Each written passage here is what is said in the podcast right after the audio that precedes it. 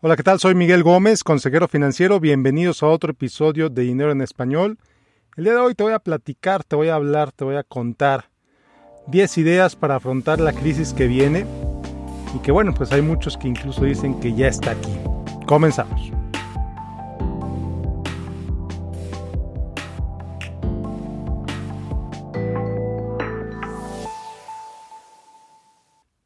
Bueno, pues desde hace varias semanas les he venido diciendo aquí en el podcast que pues la situación del virus iba a ser no solamente una crisis de salud pública como ha sucedido, sino también una crisis financiera y que pues posiblemente la crisis económica financiera iba a ser mayor que la de salud. Desafortunadamente parece que ese empieza a ser el caso. Eh, en Estados Unidos tan solo millones de personas han perdido su trabajo. Si eres uno de ellos, déjame decirte que lo siento mucho. Lamento mucho que estés pasando por esto. Y la realidad es que lo, mismo en muchos otros países, que gracias a que los gobiernos han decidido que algunos empleos son esenciales y otros no, pues muchos negocios han cerrado, lo que pues ocasiona directamente la, responsabilidad al gobierno del, cierre de esos negocios y la pérdida de esos empleos. Y aquí, bueno, pues nos podría pasar otra hora hablando sobre el tema de las implicaciones políticas, quién es responsable de todo eso, el tema de la salud, si es, si es, si es poner la cartera antes de la salud, poner las vidas antes de la salud, las poner las vidas antes del trabajo, etcétera. Bueno, pero no va a ser el caso, mucha gente ha hablado sobre eso, etcétera. Entonces, esta no va a ser una discusión en este episodio. De lo que sí voy a hablar el día de hoy es, eh, quiero presentar 10 ideas para afrontar la crisis que incluso posiblemente ya está aquí. Entonces, bueno, comenzamos. Número uno, y muy importante, súper importante, domina tus finanzas personales. Si has estado postergando la idea de revisar tus gastos, si has estado postergando la idea de, de, saber cuánto gastas, o si crees que porque estás encerrado en tu casa o encerrada en tu casa no estás gastando, eh, o si crees que no es momento de revisar tus finanzas, déjame decirte que estás seriamente equivocado, estás seriamente equivocada. Este es un momento perfecto para revisar tus finanzas, para tener con toda claridad que sepas cuánto ganas, cuánto gastas, en qué gastas, etc. Entonces, no hay pretexto para dominar tus finanzas personales, para tener perfectamente claro cuál es tu situación actual, cuánto ganas, cuánto gastas, cuánto debes, a quién le debes, etc. Entonces, importantísimo, adelante, empieza por ahí. Número dos, si tienes un negocio, así sea un negocio de casa, si tienes un negocio, domina las finanzas de tu negocio. Y aquí, aunque no lo creas, muchos empresarios tienen la idea, muchos empresarios tienen la idea ridícula y sin sentido de que el contador es el único que debe saber los números del negocio. He conocido empresarios que le preguntan al contador, bueno, ¿cuánto puedo gastar? El contador no tiene por qué saber eso, compadre. El contador está ahí para ayudarte, para ayudarte a hacer tus impuestos, para ayudarte a hacer tu declaración, etcétera. El contador no es tu mamá financiera. Hay quienes los usan así, pero no es tu mamá financiera. A final de cuentas, tú como dueño de negocio eres responsable de saber los principales números de tu negocio, de tu empresa, ventas, Gastos, margen de utilidad. Empecemos por ahí. ¿Conoces el margen de utilidad de tu negocio? ¿Sabes cuánto gana tu negocio? ¿Sabes cuánto te cuesta adquirir un cliente nuevo? ¿Sabes cuánto ganas de esa nueva orden que te va a dar ese, nuevo cliente grandotote? ¿Sabes cuánto vas a ganar de esa orden? ¿O no? Y aquí es importantísimo que sepas tus ganancias, es, lo, es, lo, más importante de todos los números, es tu margen de utilidad, porque la utilidad es lo que te da el margen de maniobra. La utilidad es lo que te permite reinvertir en tu negocio, es lo que te permite adaptarte a la nueva realidad, es lo que te permite tener dinero para pagarle a tus empleados. La utilidad. Entonces es momento de que revises tu utilidad, es momento de que revises los gastos de tu negocio y sin piedad, aquí te lo digo con toda claridad, sin piedad, elimina todo aquello que no genere valor para ti o para tus clientes. Así de sencillo y así de complicado. Bueno, número tres, ya que entiendes tus gastos, ya que tienes claro en qué gastas, entonces realiza un plan de contingencia. Y esto te lo digo a nivel personal y a nivel de negocio. ¿Qué quiero decir con plan de contingencia? Bueno, pues imagínate que pierdes tu trabajo si eres empleado o si eres autoempleado, o imagínate que de repente tus ingresos se reducen significativamente. Quizá ya pasó Quizá ya estás pasando por ahí, otra vez, lo siento mucho, pero si todavía no, todavía no te pasa, entonces simula que te va a pasar. Simula que estás en esa situación y entonces revisa cuáles gastos son los que vas a cortar, cómo los vas a cortar, para que entonces cuando eso suceda, entonces ya sabes qué es lo que tienes que hacer. Ya tienes los números de teléfono donde tienes que marcar, ya tienes la página, ya sabes a dónde te tienes que meter para cancelar ese pago, para hablar con ese proveedor, para hablar con ese cliente, etc. Entonces ve preparando ese plan de contingencia. Número cuatro, y aquí otra vez con toda claridad, el efectivo es el rey. Como dicen en inglés, como decimos en inglés, cash is king. Así de sencillo. Muchos me han preguntado, te lo digo también, muchos me han preguntado si vale la pena pagar deudas en este momento. ¿Sabes qué, Miguel? Recibí este dinero del gobierno, si vivo en Estados Unidos, recibí este dinero del gobierno y tengo esa tarjeta de crédito. O Miguel, eh, todavía tengo mi bono de diciembre, felicidades por tener todavía tu bono de diciembre. Eh, estoy pensando pagar esta tarjeta, estoy pensando bajarle la hipoteca. ¿Qué piensas, Miguel? Entonces, lo que le digo a mucha gente es que si ya tienes tu fondo de emergencia, quizá es buena idea que pagues esas deudas. Quizá es buena idea que le bajes a esa tarjeta de crédito, que le bajes esa hipoteca. Pero si no tienes fondo de emergencia, entonces que ese dinero sea tu fondo de emergencia. Y aquí la base que siempre le digo a la gente es considera tres meses de gastos como tu fondo de emergencia. No tres meses de ingresos, tres meses de gastos. Ya revisamos en los puntos anteriores cuáles son tus gastos que vas a cortar si algo llega a pasar. Entonces, imagínate que tus gastos siguen al mismo nivel. Entonces, ¿qué pasa? Te genera un colchón extra margen de maniobra extra para hacer otras cosas.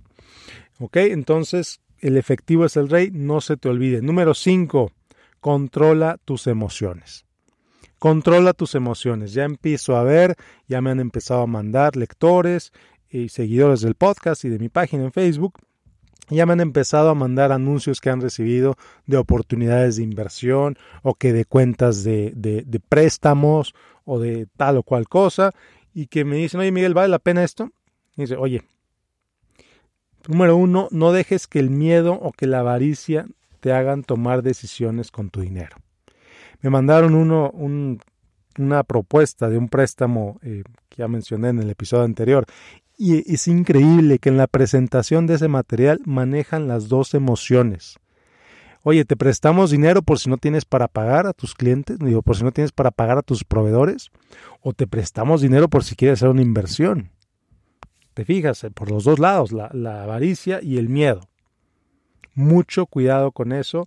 No dejes que tus emociones te hagan decidir en inversiones, en seguros, etcétera. No hagas decisiones basadas en la emoción. El miedo, la incertidumbre, la avaricia te llevan a actuar de manera apresurada, no lo hagas, no lo permitas, no permitas que eso te suceda. Ok, punto número 6. Entiende tus inversiones. Entiende tus inversiones. Entiende en qué invertiste. Entiende cómo funciona esa inversión. Entiende cuánto cuesta esa inversión para que sepas en qué estás metido o en qué estás metida.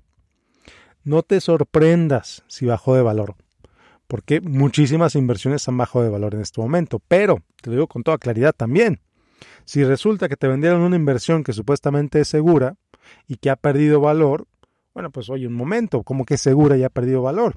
Ha pasado.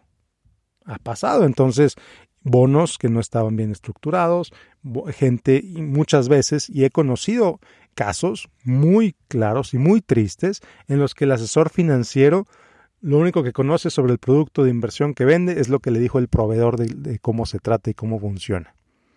Muchísimos asesores de inversión no tienen ni idea de cómo funciona en realidad ese producto, más allá de una presentación de ventas que le hizo el wholesaler, como le llamamos en inglés, el distribuidor de ese producto, que puede ser una aseguradora o que puede ser un fondo de inversión, etcétera.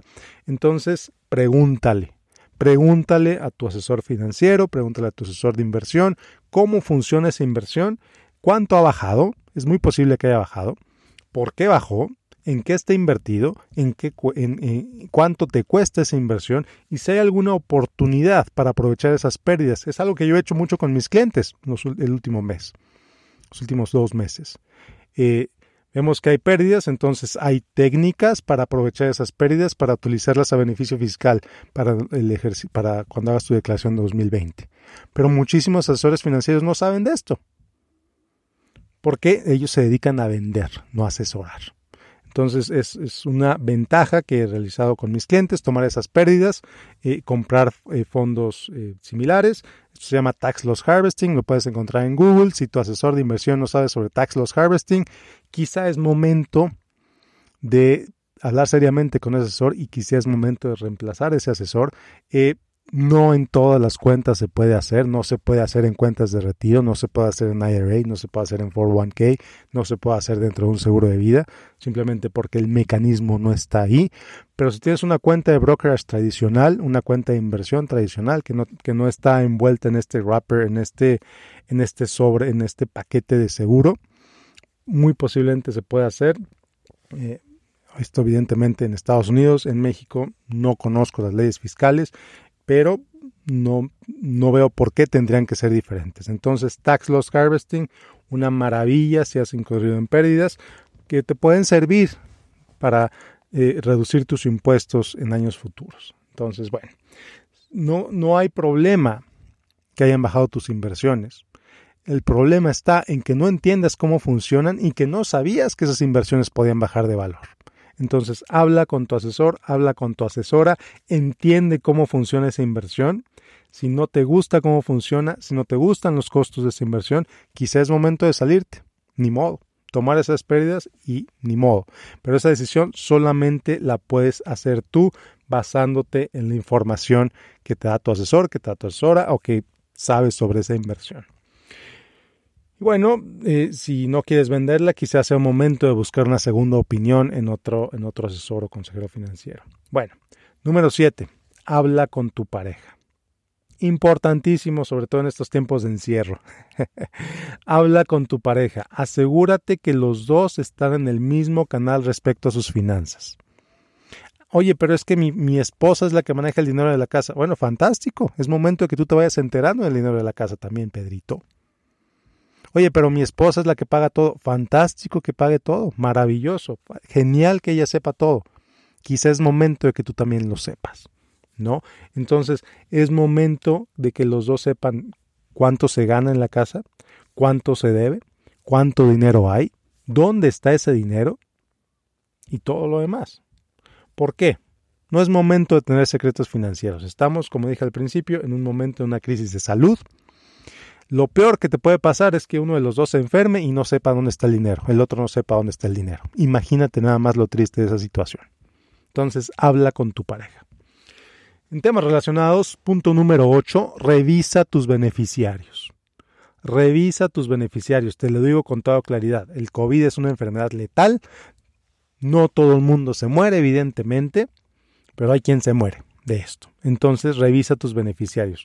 Revisa los beneficiarios de cualquier seguro de vida que tengas, revisa los beneficiarios de tu Afore, revisa los, los beneficiarios de tu 401k, de tu IRA, de cualquier otra cuenta, seguro, inversión que tengas.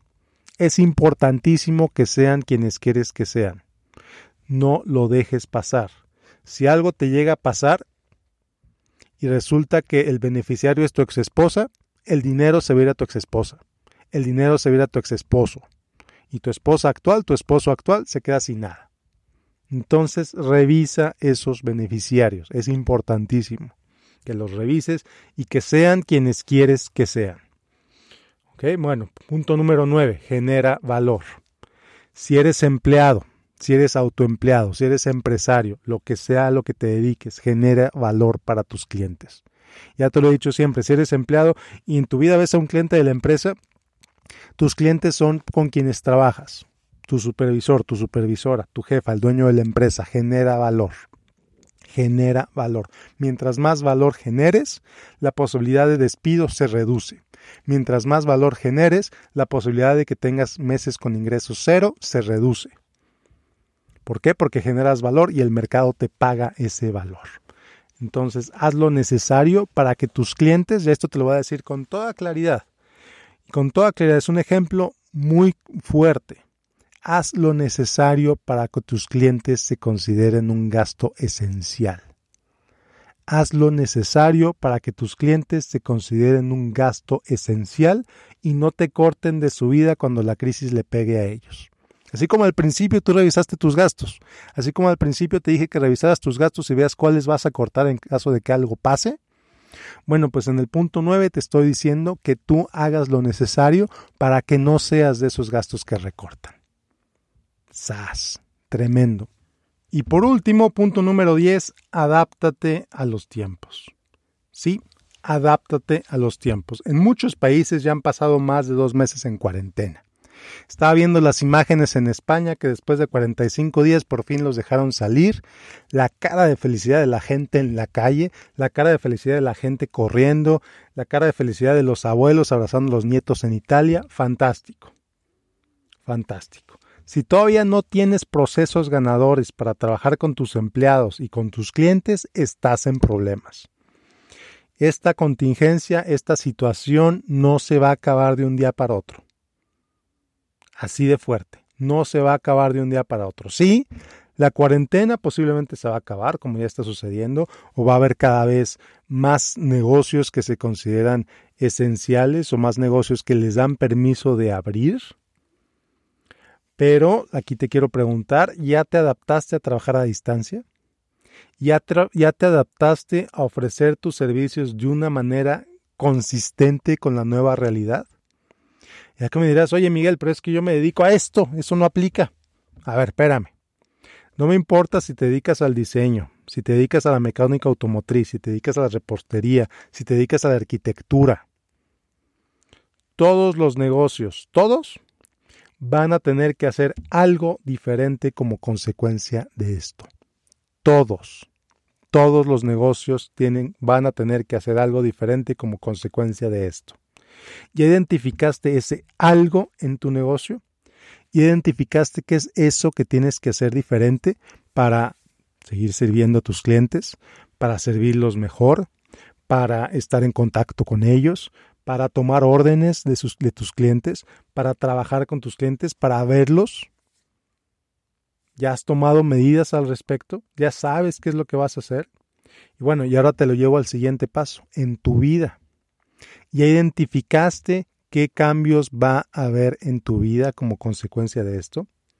Te invito a que lo vayas haciendo, te invito a que vayas revisándolo antes de que la realidad te sorprenda. Y bueno, pues con esto termino este episodio del día de hoy. Espero que estas ideas te sirvan no solamente para ver, para sobrellevar esta crisis, no, sino para ver las oportunidades que se están presentando. Muchas empresas que no se sepan adaptar van a tronar. Eso no hay duda, es absolutamente inevitable. Pero la realidad es que como estamos en una nueva situación, el mundo es diferente ahora. Muchas empresas, muchas personas van a aprovechar esto y van a ganar bastante. Si eres de los que truenan o si eres de los que ganan, la decisión está en tus manos, el control de tu vida está en tus manos, el control de tu negocio está en tus manos. Si tu negocio truena como consecuencia de esto, bueno, pues ya tendrás oportunidad de abrir otro negocio, de aprender, de crecer, de desarrollarte y como siempre te digo, de ir hacia adelante. Siempre hacia adelante. Nos vemos la próxima semana con otro episodio. Yo soy Miguel Gómez, consejero financiero. Muchas gracias por escucharme. Como siempre, te invito a seguirme en facebook.com, diagonal Miguel Gómez, consejero, a dejarme tu correo para mi boletín casi semanal en miguelgomez.link, L-I-N-K, diagonal correo. miguelgomez.link, diagonal correo. Soy Miguel Gómez, consejero financiero. Que tengas un excelente, excelente día. Hasta la próxima.